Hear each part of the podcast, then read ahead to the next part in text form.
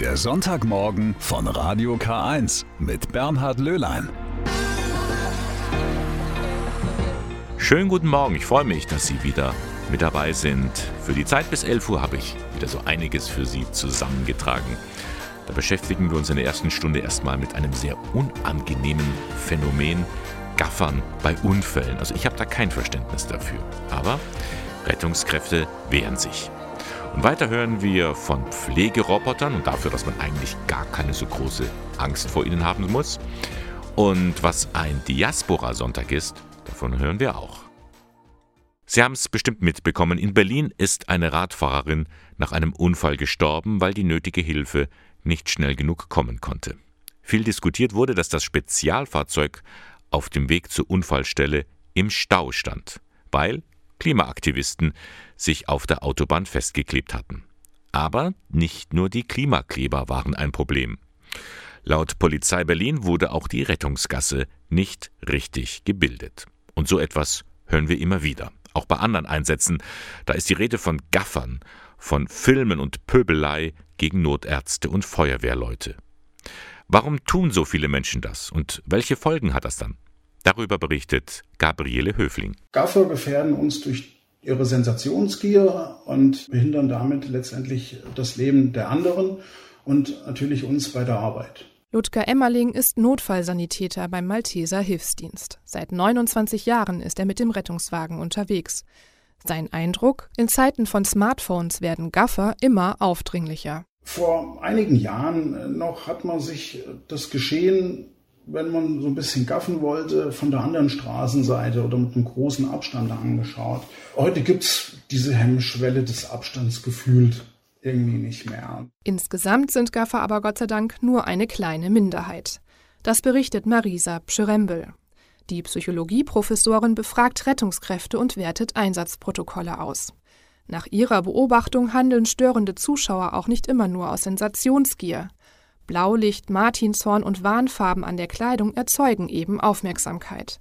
Manche Menschen bleiben dann stehen, weil sie betroffen oder besorgt sind, und viele sind in solchen Ausnahmesituationen unsicher.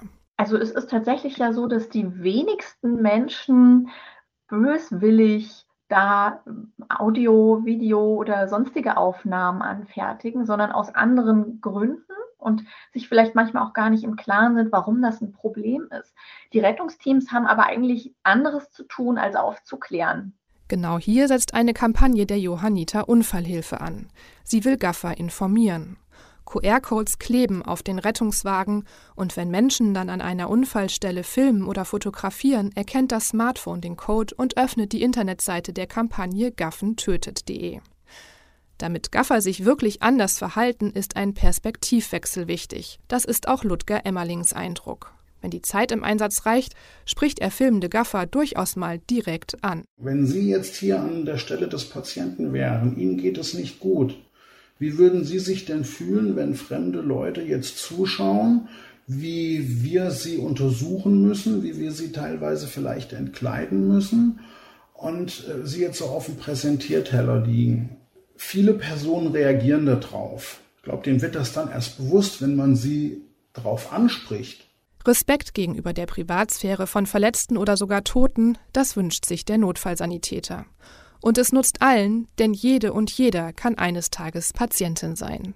Wenn da jeder sich so ein bisschen dran halten würde, dann denke ich, hätten wir Feuerwehr, Rettungsdienst und Polizei sicherlich auch ein einfacheres Arbeiten und können uns auch wieder auf unsere Tätigkeit noch mehr konzentrieren. Also denken Sie dran, wenn Sie das nächste Mal das Martinshorn hören oder an eine Unfallstelle vorbeikommen. Gaffen tötet. Heute am 20. November, da ist auch in der katholischen Kirche der bundesweite Diaspora-Sonntag. In den Gottesdiensten wird Geld für Projekte des Bonifatiuswerks gesammelt. Das macht jedes Jahr auf die Situation der katholischen Christen aufmerksam, die in einer extremen Minderheit leben, also ganz verstreut. Und das meint auch die deutsche Übersetzung von Diaspora. Nun, wohin fließt eigentlich dann die Kirchenkollekte? Dazu der Generalsekretär des Bonifatiuswerks, Georg Austen. Zum Beispiel kommen die Spenden geflüchteten ukrainischen Kindern und Frauen zugute, die im Christian Schreiber Haus bei Berlin untergebracht sind und von der katholischen Jugendhilfeeinrichtung Manege betreut werden. Die Mitarbeitenden sind für die oftmals traumatisierten Kinder da. Sie trösten sie, begleiten sie und hören ihnen zu. Es ist ein Ort, an dem christliche Nächstenliebe konkret erfahrbar wird. Ein weiteres Beispiel ist die Gemeinde St. Eugenia in Stockholm. Dort lebt eine stets wachsende internationale Migrantengemeinde, für die das Kirchengebäude nicht mehr ausreicht. Hier ist ein Anbau nötig, um weiterhin verschiedene Bildungsangebote zu ermöglichen. Wir unterstützen beispielsweise innovative und kreative Projekte mit dem bundesweiten Förderprogramm Räume des Glaubens eröffnen in ganz Deutschland. Und wir ermöglichen jungen Menschen mit unserem Programm Praktikum im Norden eine besondere Zeit in Nordeuropa und dem Baltikum zu erleben. Sie arbeiten dort in kirchlichen Institutionen mit und lernen die unterschiedlichen Gesichter unserer Kirche kennen. Mit dir zum Wir. So lautet das diesjährige Motto des Bonifatiuswerks.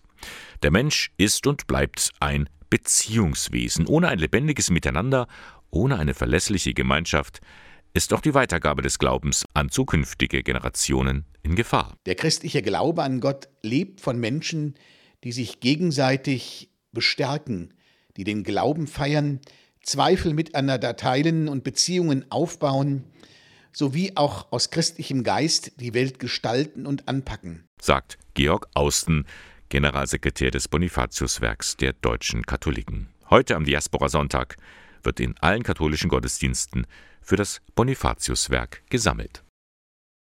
Sie heißen Pepper, Paro oder Garni. Nein, das sind jetzt keine Hunde oder Katzen, das sind die Namen von Pflegerobotern, die man im Einsatz in der Altenpflege bereits ausprobiert hat. Künstliche Wesen, meist ganz in weiß, sie sehen ein bisschen aus wie ein Kind auf Rollen, mit einem Bildschirm statt Gesicht. Irgendwie ganz niedlich und zugleich zum Fürchten. Wir sind die Roboter. Wir sind die Roboter. Vielleicht haben wir zu viele Science-Fiction-Filme gesehen. I, Robot oder künstliche Intelligenz. Da tut einem die Entwarnung von Professor Helmut Kreidenweis von der Katholischen Universität Eichstätt-Ingolstadt richtig gut. Den universalen Pflegeroboter wird es mindestens in den nächsten 20, 30 Jahren mit hoher Wahrscheinlichkeit nicht geben. Also auch die Legende, dass in Japan Pflegeroboter längst Alltag seien, ist eine klassische Techniklegende, die sich hier in Deutschland verbreitet, die keine empirische Grundlage hat. Der Professor für Sozialinformatik untersucht schon seit vielen Jahren die Digitalisierung in sozialen Dienstleistungsbereichen. Also wie können digitale Techniken etwa in Altenheimen verwendet werden. Da gibt es eine ganze Reihe von nützlichen Erfindungen. Das wären so Sensorsysteme, die zum Beispiel Daten messen, die dann natürlich Stürze, Dekubitus und ähnliche Dinge melden oder präventiv dafür sozusagen eingesetzt werden können oder auch Tools und Apps zur Kommunikation war jetzt zum Beispiel in der Corona-Zeit mit den Lockdowns in der Pflege ein sehr spannendes Thema. Wie können denn Kommunikation mit Angehörigen aufrechterhalten werden? Und das ist auch ganz im Sinne der Pflegekräfte. Eine große Mehrheit wünscht sich nämlich eine Entlastung im Alltag, um mehr Zeit für zwischenmenschliche Beziehungen zu haben. Zum Beispiel bei der digitalen Spracherfassung. Und da haben wir schon erste Nachweise, dass das natürlich deutliche Zeitersparnis darstellt, wenn die Pflegekraft dann das tatsächlich reinsprechen kann. Übrigens auch, weil KI basiert mit, mit Dialekt und mit ausländischem Akzent, alles heute kein Problem mehr. Aber, und das verschweigt Professor Kreidenweiß gar nicht, es gibt auch ethische Probleme.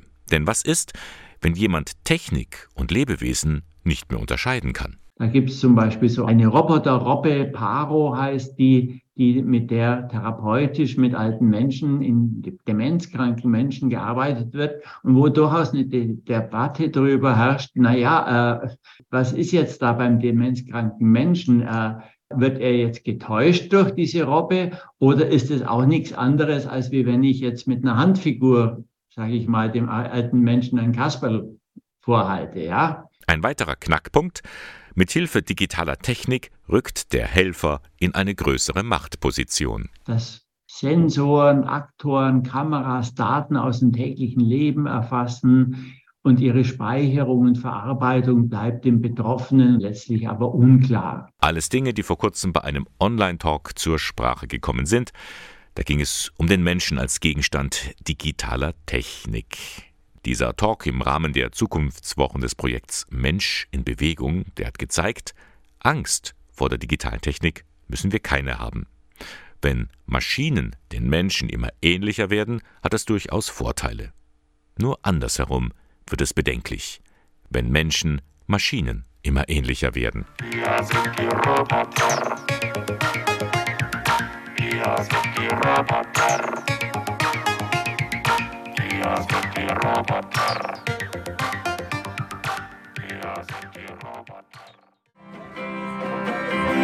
Feliz Navidad. Feliz Navidad.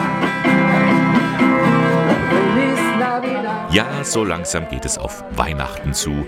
Nächste Woche öffnen schon wieder einige Advents- und Christkindlmärkte. Auch in diesem Jahr veranstalten mehrere Einrichtungen der Caritas in Ingolstadt einen gemeinsamen Adventsmarkt.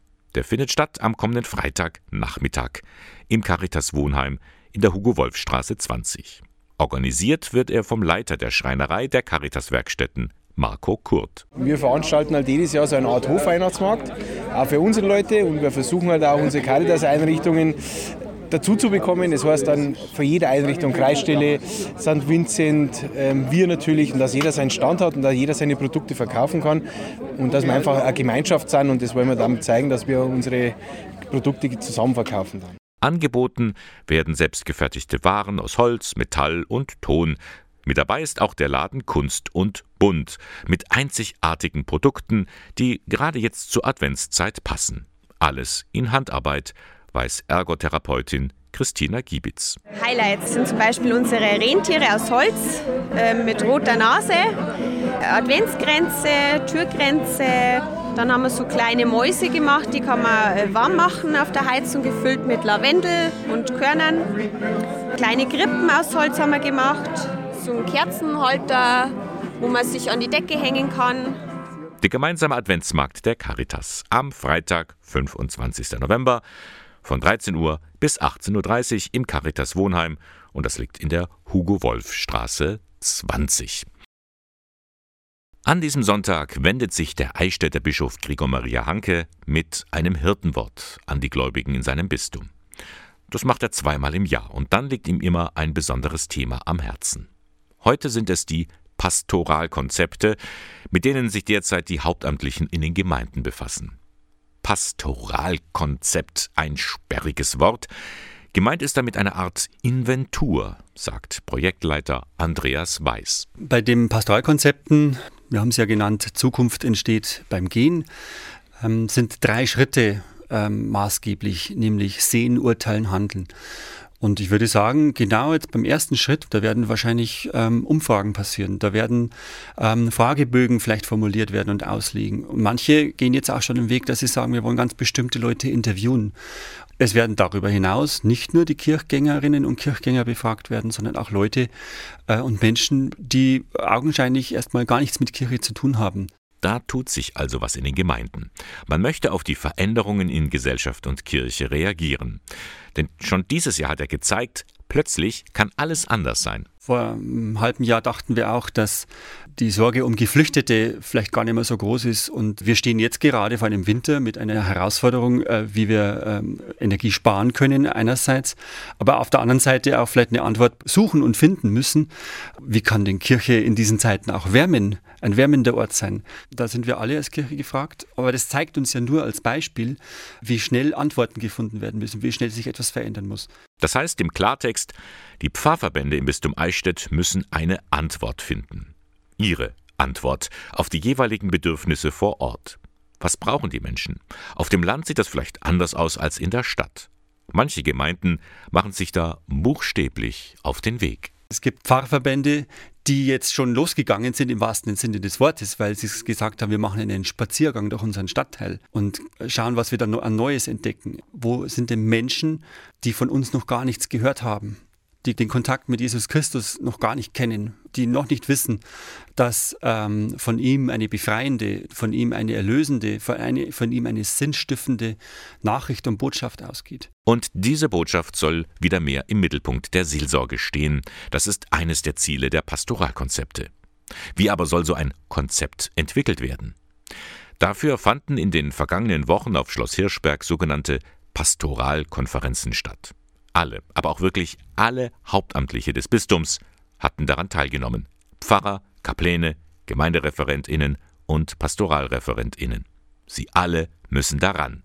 Und die meisten wollen das auch. Also mir persönlich macht das Pastoralkonzept äh, zu entwickeln Spaß. Ich bin richtig motiviert dazu. Ich denke mir, wir müssen weg von diesem früheren volkskirchlichen Gedanken, die Leute kommen schon zu uns, hin zu einer Kirche, die wieder missionarisch wird, die Fernstehenden anspricht und äh, den Glauben auch wieder attraktiv verkündet. Zu sehen, was ist in der Pfarrei, was haben wir für Schätze und wo wollen wir hin in unserem Pfarrverband. Eines scheint jetzt klar zu sein, der Weg der Pastoralkonzepte wird nicht an Sitzungstischen begangen, der Weg entsteht beim Gehen.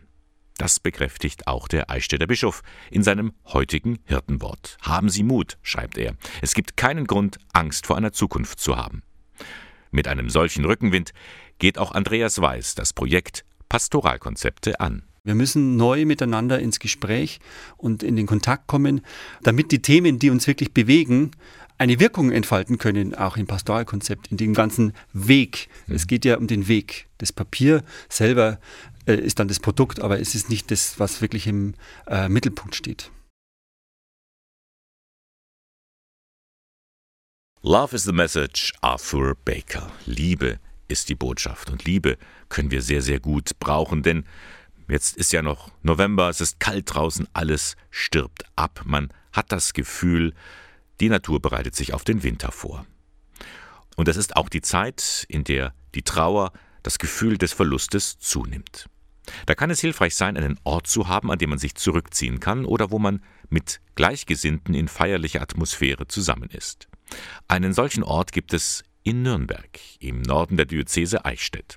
Die offene Kirche St. Clara, gleich in der Nähe vom Hauptbahnhof.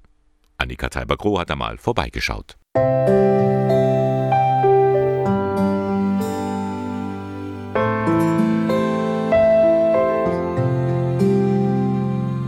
Gedanken an Verstorbene, Schönes und Schlechtes, offene Fragen und Wünsche an Gott. Hier finden Sie Ihren Platz, in der Trauermauer. Die Wand in der Kirche ist gespickt mit kleinen runden Löchern, zahlreiche davon gefüllt mit kleinen Zettelchen in Rot und Gelb, Blau und Grün. Ein Stift liegt bereit. Für Pastoralreferent Jürgen Kaufmann bietet sich hier eine Möglichkeit der Trauerarbeit. Manche, die möchten nicht sprechen, die möchten einfach für sich sein, aber das, was sie gerade belastet oder bewegt, loswerden. Und da beschriften sie einen Zettel mit einem Gedanken an den Verstorbenen, etwas, was ihnen auf dem Herzen liegt, aber vielleicht auch mit einem Satz an den lieben Gott und falten den zusammen und stecken ihn in die Trauerwand. Sie legen das in der Trauerwand ab. Und das hilft zumindest für einen gewissen Augenblick. Die Mauer an sich ist nur ein kleiner Teil des Angebots von St. Clara. Der Eingangsbereich der Kirche ist in einem sanften Smaragdgrün gestaltet. Das Licht scheint durch die Glaselemente. Schon bevor man den eigentlichen Kirchenraum betritt, kann man an einer Marienfigur eine Kerze anzünden. Ein Moment der Stille vor der Tür die trubelige Nürnberger Innenstadt. Die Kirche selbst ist klar und schlicht gehalten. Regelmäßig gibt es spezielle Trauerandachten, sagt Kaufmann. Diese Andachten, die sind so gestaltet, dass die Menschen hier zur Ruhe kommen. Und zur Ruhe kommen, das hilft auch gleichzeitig äh, den Gefühlen freien Lauf lassen. Und äh, das ist dann schon mal die halbe Miete bei dieser ganzen Sache. Für Kaufmann ist die Arbeit mit Trauernden ein wichtiger Teil.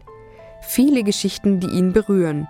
Der Grund für sein Engagement, liegt auch in Kaufmanns Biografie. Das war der Tod meines Vaters vor 25 Jahren, der für mich dann ein richtiger Paradigmenwechsel war.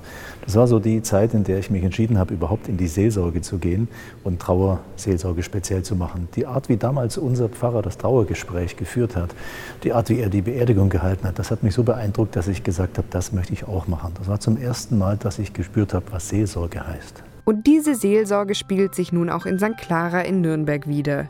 Hier bleibt Raum für das Erinnern an Verstorbene, Raum für Gedanken, Raum zu trauern. Jeder auf seine eigene Weise.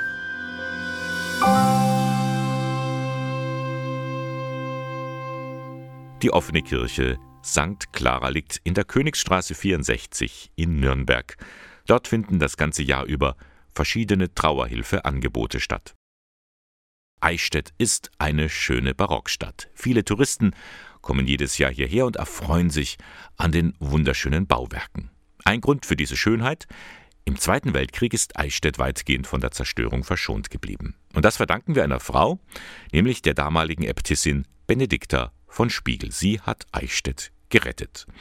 Allerdings ist das selbst vielen Einheimischen weitgehend unbekannt. Gerade mal eine Straße in einem Neubaugebiet ist nach ihr benannt. Das könnte jetzt anders werden, denn soeben ist ein Buch über sie veröffentlicht worden. Lady Abbess, Benedikta von Spiegel, politische Ordensfrau in der NS-Zeit.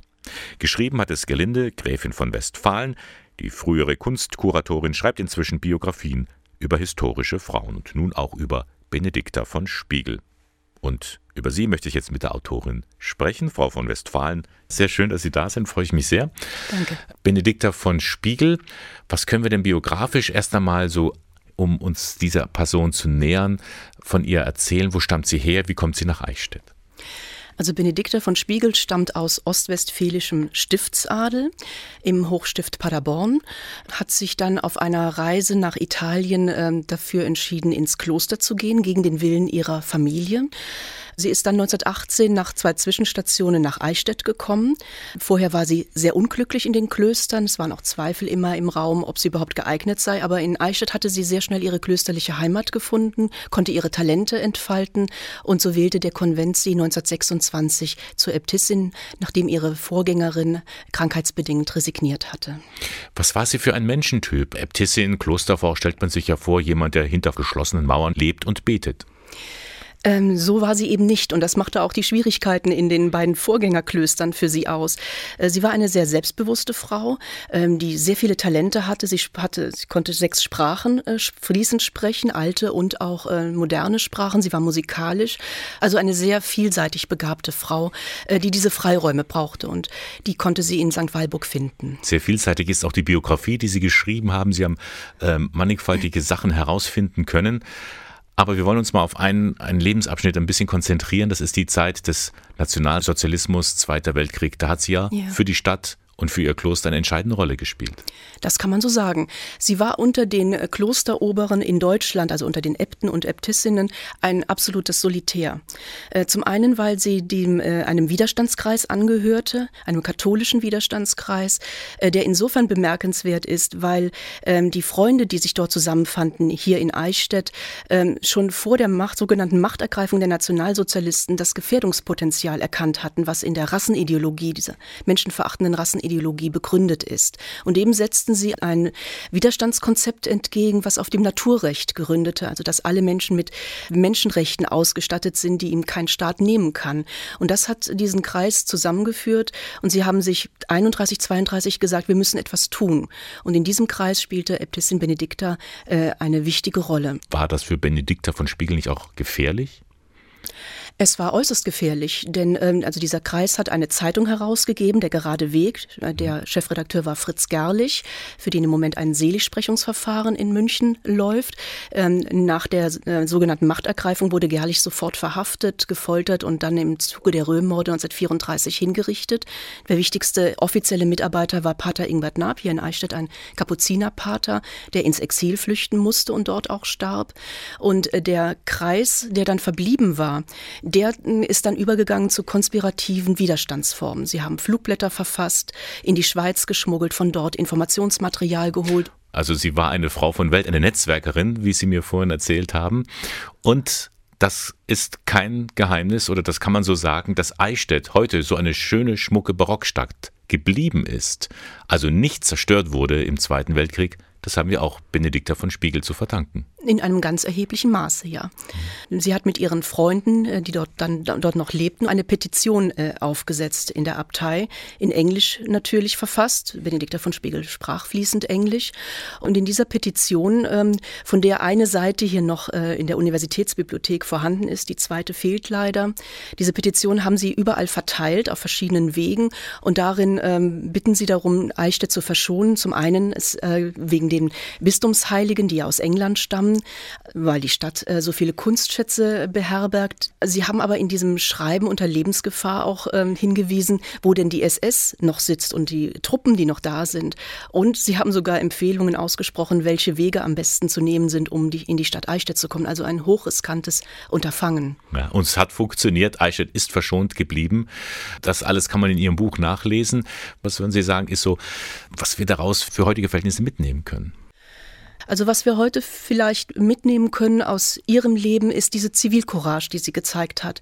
Also unter Bedingungen, die menschenverachtend sind, die christlichen Werte hochzuhalten und dafür einzustehen. Und das nicht hinter den Verborgen, hinter den Klostermauern, sondern aktiv auch nach außen zu wirken mit ihren Freunden. Und es ist eben schade, dass sie als Frau in diesem Eichstätter Widerstandskreis, der vor allen Dingen von Fritz Gerlich und hier in Eichstätt von Pater Ingmar Naab äh, bestimmt wird, als Frau doch etwas unterbelichtet ist und immer wieder untergeht. Und das versuche ich halt in meinem Buch, äh, sie da etwas mehr in das Licht zu rücken. Und es ist Ihnen ja auch gelungen, an Dokumente und äh, Berichte heranzukommen, die sonst einem verschlossen sind. Das dürfen Sie uns noch verraten, Frau von Westfalen, wie Sie daran gekommen sind. Ja, äh, durch, eine, durch die verwandtschaftliche Beziehung meines Mannes, der ein Großneffe der Äbtissin ist, war es mir halt vergönnt, den, ähm, den ganzen Nachlass von Äbtissin Benedikta von Spiegel, der im Archiv der Abtei St. Walburg in Eichstätt äh, liegt, einsehen zu können. Das ist normalerweise für Wissenschaftler nicht möglich. Und ähm, so habe ich halt wirklich hochinteressante Dokumente auswerten können, äh, in ganz verschiedener äh, Hinsicht, auch in Bezug auf das Verhältnis zu ihrer Freundin, der stigmatisierten Therese Neumann in Connors Masreuth, was mir eben ermöglicht hat, dieses ähm, Charakterbild zu zeichnen. Und mir ist es wichtig, auch wenn über meinen Mann eine verwandtschaftliche Beziehung besteht, habe ich mich ähm, Benedikta von Spiegel äh, nicht als Familienmitglied genähert, sondern äh, doch in einer wissenschaftlichen Distanz. Und das ist mir auch wichtig in der Darstellung dieser Persönlichkeit äh, gewesen. Ja, und genau das macht auch das Buch dann so lesenswert. Ganz herzlichen Dank, dass Sie uns davon ein bisschen heute erzählt haben. Sehr gern, danke. Ja, das Buch Lady Abbess Benedikta von Spiegel, politische Ordensfrau in der NS-Zeit von Gerlinde von Westfalen, ist erschienen im Aschendorf Buchverlag. Es kostet 28 Euro. Ich möchte Ihnen nun wirklich keine Angst einjagen, aber am kommenden Sonntag, da ist schon der erste Advent. Oh ja, und schon wieder beginnt das ewig gleiche Spiel mit dem Plätzchenbacken, den Weihnachtsfeiern, dem Geschenkestress und so weiter. Haben wir uns nicht im vergangenen Jahr deutlich geschworen, so nicht? Der Advent soll endlich mal das für uns werden, was andere von ihm sagen, nämlich die Stadezeit, eine Zeit der Erwartung. Äh, noch ist nicht alles verloren, der Advent hat ja noch gar nicht begonnen, da hätte ich schon einen guten Tipp für Sie, wie Sie gut in diese Zeit hereinkommen. Wie wäre es mit einem Online-Vortrag zum Advent? Den gestaltet Hildegard Gosebrink. Sie ist Leiterin der Arbeitsstelle Frauenseelsorge der bayerischen Bistümer. Und sie hat sich für den kommenden Mittwoch am 23. November eine Gestalt herausgesucht, von der wir gerade jetzt wieder hören werden. Einen Engel. Äh, besser gesagt nicht einen, sondern den Engel, der, der im Evangelium von Matthäus vorkommt. Das Besondere an diesem Engel ist, dass der im Traum erscheint. Also der Josef träumt von einem Engel, der Botschaften für ihn hat. Und der Josef ist ja im Zweifel, weil seine Verlobte schwanger ist und nicht von ihm. Der Josef ist aber so weise, dass er Zugang hat zu seinen Träumen und auch versteht, was der Engel von ihm will. Und dann wird er wach und nimmt Maria zur Frau und adoptiert ihr Kind. Wenn man so will, dieser Engel ist der verlängerte Arm Gottes, der Engel des Herrn. Er erscheint dem Josef öfters im Traum. Und nicht nur ihm. Ich finde noch ganz spannend, dass die Magier, als sie noch Heiden sind, einem Stern folgen. Aber wenn sie dann das Christuskind gefunden haben, sind sie ja eigentlich zum Glauben gekommen und dann bekommen sie ja den Befehl, auf einem anderen Weg nach Hause zurückzukehren. Und das fällt auf, da ist nicht mehr der Stern wichtig, sondern dann erscheint auch den Magiern ein Engel im Traum. Das heißt, sobald die Magier oder wie wir heute sagen, die drei Könige das Christuskind gefunden haben und zum Glauben gekommen sind, dann verstehen auch sie die Botschaft der Träume und können was anfangen mit dem Engel, der da zu ihnen spricht. Der Engel kommt noch einmal vor, nämlich Ostern kommt ein Engel bei Matthäus und wälzt den Stein vom Grab. Und das ist eben wieder der Engel des Herrn, ne, der verlängerte Arm Gottes. Das ist sehr schön und das zieht sich so durch. Also den Engel haben wir am Anfang in den Träumen bei der Kindheit Jesu und wir haben ihn dann an Ostern. Da schließt sich der Kreis. Der Engel, eine Gestalt, die uns Menschen etwas mitteilen möchte. Engel heißt ja auch auf Deutsch Bote. Und bis heute vertrauen sich viele Menschen ihnen an, weil sie auf diese Weise Gott nahe sein wollen. Hildegard Gosebrink kann das gut nachvollziehen, bleibt aber in einem Punkt vorsichtig. Für mich wird es immer da schräg, wenn so Techniken angeboten werden, dass ich in Kontakt mit meinem Engel komme oder Engel manipuliere oder über irgendein Geheimwissen verfüge, womit ich dann die, die Engel verfügbar mache. Das wird schräg. Bei dem Online-Vortrag geht es nun in erster Linie um den Engel im Matthäusevangelium. Und auch wenn es der katholische Frauenbund ist, der zu dieser Veranstaltung einlädt, Hildegard Rosebringt hofft, dass sich auch ein paar Männer angesprochen fühlen, denn es geht dabei vor allem um sie. Ein Engel kommt zu einem Mann, der träumen kann und dessen Verlobte schwanger ist, nicht von ihm.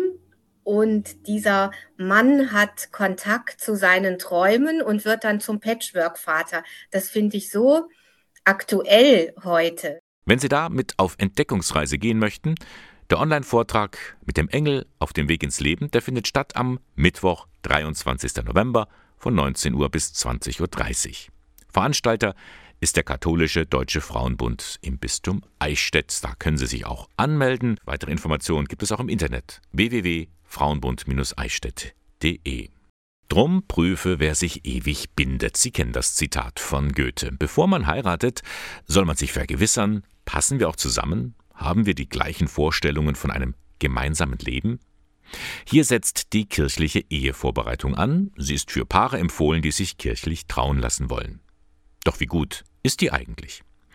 Diese Frage haben sich die Bistümer Eichstätt, Regensburg und Passau gestellt. Ein Forschungsteam ist dann dem nachgegangen. Drei Jahre lang wurden intensiv Paare und Referentinnen und Referenten befragt. Nun liegt das Ergebnis vor. Und was dabei herausgekommen ist, das erzählt mir jetzt Marion Bayerl. Sie ist Referentin für Ehe- und Familienbistum Eichstätt und da verantwortlich für die Ehevorbereitung. Grüß dich, Marion. Grüß dich. Zur Ehe berufen, so lautet eine Studie, die jetzt veröffentlicht wurde. Was wollte man eigentlich herausfinden? Also mit der Studie wollte man vor allem ermitteln, was Paare sich wirklich wünschen, was ihnen helfen würde bei ihrer Vorbereitung zur Ehe. Also was brauchen Paare, was wünschen sie sich und wie kann die Kirche sie dabei unterstützen? Das war eine recht intensive Studie, drei Jahre lang. Was sind denn so Ergebnisse, so einige Punkte, die herausgefunden wurden? Ja, eigentlich sehr erfreuliche Ergebnisse für uns, weil im Grunde sind die Kurse alle sehr gut beurteilt worden. Also eine Gesamtnote, äh, bei der also praktisch alle Aspekte abgefragt wurden, war zum Beispiel 2,1 eins. Also fast alle haben Einser oder Zweier vergeben für die einzelnen Kursinhalte. Was ich besonders interessant finde, ist, dass die meisten, also dass sehr viele mit äh, großen Vorbehalten reingegangen sind, also mit, äh, mit Befürchtungen, also zu viele theologische, kirchliche Inhalte oder zu viele trockene Vorträge war eine Befürchtung, eine andere zu viel Gruppenarbeit und zu viel Spielchen und so und die haben sich alle nicht bewahrheitet. Gut, ihr habt äh, herausgefunden, dass die Brautleute, die Paare sehr, sehr zufrieden sind. Gibt es aber auch so Punkte, wo sie sich was wünschen und was wäre das? Mhm. Also es wurde zum zum Beispiel gefragt, äh, wie ist die ideale Dauer? Was wünscht ihr euch? Wie soll so ein E-Vorbereitungskurs ablaufen? Und die meisten wünschen sich äh, einen halbtägigen Kurs. Das ist natürlich ein bisschen enttäuschend, weil wir wollten Eben. ja eigentlich ein bisschen mehr, wir wollten es eigentlich ausweiten. Ja, die Referenten dagegen, die haben zu, zu dem höchsten Prozentsatz gesagt, äh, sie wünschen sich eigentlich immer eintägige Kurse, weil man da noch die Aufmerksamkeit der Leute hat gegenüber längeren Kursen, aber auch ähm, ähm, einfach mehr Inhalt vermitteln kann. Ein halber Tag ist halt unheimlich kurz. Das, das, das sind dann wirklich nur die Basics. Mhm.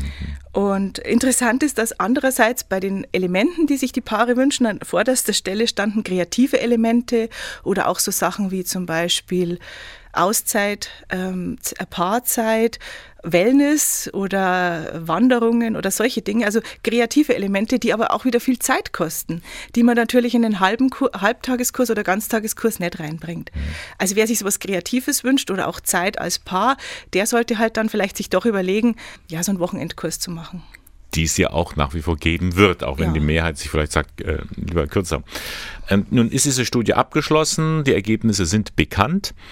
Was passiert jetzt? Äh, landen die in der Schublade oder gibt es da Handlungsoptionen, die daraus erfolgen? Ja, wir wollen jetzt halt praktisch noch ein bisschen mehr bieten. Die Basics beibehalten, weil die gut sind und so gut angenommen wurden, aber dann noch so Elemente sammeln, dass ein Paar, wenn es jetzt auf den Geschmack gekommen ist durch diesen Kurs, auch wirklich noch mehr machen kann. Eine Kollektion zusammenstellen, jedes Bistum hat was anderes und die Paare können ja dann über die Bistumsgrenzen hinaus was belegen. Also zum Beispiel im Bistum Regensburg gibt es äh, super gute Online-Kurse für die Ehevorbereitung. Für, also für Paare, die zum Beispiel schon Kinder haben, ist das recht praktisch, weil halt die Kinderbetreuung dann geregelt ist. Oder wer sich halt einfach nicht ja, so lange in einem Stück damit beschäftigen will, sondern einfach mal eineinhalb Stunden am Abend. Ähm, ja, von uns gibt es jetzt dann auch wieder in Hirschberg äh, eine Auszeit für Paare, bei dem dann mehr so das, ähm, ja auch die gemeinsame Zeit in dieser hektischen Ehevorbereitung dann auch ähm, zum Tragen kommen soll. Und wir wollen alle Elemente zusammenstellen und in einem Programm dann auch den Paaren mitgeben. Die kirchliche Ehevorbereitung, das ist ein Element, aber damit lässt äh, die Kirche die Paare ja nicht alleine. Wenn denn die Hochzeit war und sie war hoffentlich schön, geht es ja eigentlich erst richtig los. Mhm da muss ich sagen, da müssen wir uns, äh, da müssen wir wirklich auch dranbleiben, auch das nutzen. Also die meisten Paare haben da so ein gutes Gefühl nach diesen Ehevorbereitungskursen und auch ähm, ja, das Vertrauen in äh, kirchliche Veranstaltungen ist da recht groß, dass man sie dann wirklich auch ähm, ihnen aufzeigt, was wir noch alles zu bieten haben. Wir haben Paarwochenenden, wir haben Kommunikationskurse, EPL-Kurse, Partnerschule. Wir haben ja eigentlich ein ganz umfangreiches Angebot für Paare. Und die einzelnen Vereine haben ja auch oft noch irgendwelche Sachen äh, zum Valentinstag oder zu irgendwelchen anderen Sachen. Dass man da einfach das stärker noch den Paaren gerade in der Situation mitgibt, dass man sagt, mit der Ehe ist es jetzt nicht einfach das Happy End wie im Märchen so, und sie lebten glücklich und zufrieden, sondern ja, Paarbeziehung, an der muss man immer arbeiten und die muss man einfach immer auch pflegen. Und nicht nur, wenn es kriselt. Also ihr seid mhm. auch da, wenn es Leuten gut geht. Ja, genau. Prima. Marion, danke dir. Das war ein Gespräch mit Marion Bayer. Sie ist Referentin für Ehe und Familienbistum Eichstätt und hat uns eine Studie zur kirchlichen Ehevorbereitung vorgestellt. Ja, heute beginnt nun das Fußballturnier in der Wüste, in der auf natürliche Weise gar kein Rasen wächst. Die WM in Katar, sie sorgt für viel Kritik, auch beim katholischen Sportbischof Stefan Oster. Der Bischof von Passau hat keine so richtige Lust, sich das im Fernsehen anzuschauen. Dabei ist Oster grundsätzlich schon ein Fußballfan und hat auch praktische Erfahrung, wie Gabriele Höfling herausgefunden hat. Ich habe immer nebenbei mit Freude gekickt. Bis zuletzt, bis ich nach Passau als Bischof gekommen bin, habe ich mit den Studenten auch Fußball gespielt. Nicht so wahnsinnig gut, aber, äh, aber sehr gern. Schon als Kind hatte er Freude am Fußball und die hat er sich bis heute erhalten.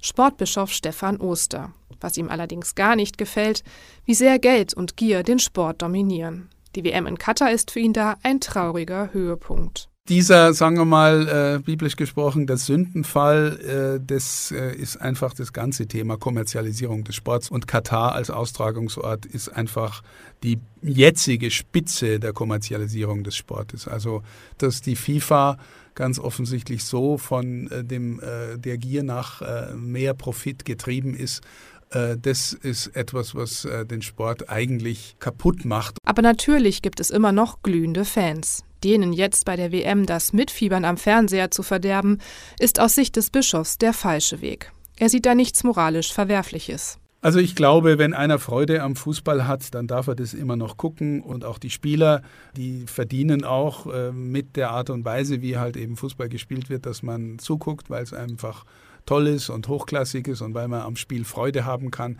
Ich hab, will nicht den Leuten ein schlechtes Gewissen machen, die jetzt da Fußball gucken. Die Entscheidung für Katar ist, äh, die ist vor zwölf Jahren oder wann gefallen. Wenn, dann muss man da hingucken und kritisieren. Oster selbst schaut jetzt als Bischof nicht mehr so oft Fußball wie früher.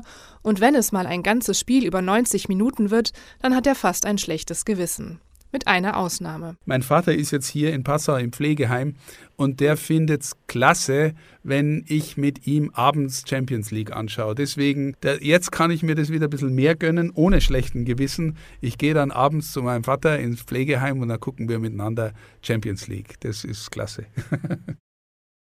Am kommenden Freitag, am 25. November, ist wieder Orange Day, der Tag gegen Gewalt an Frauen.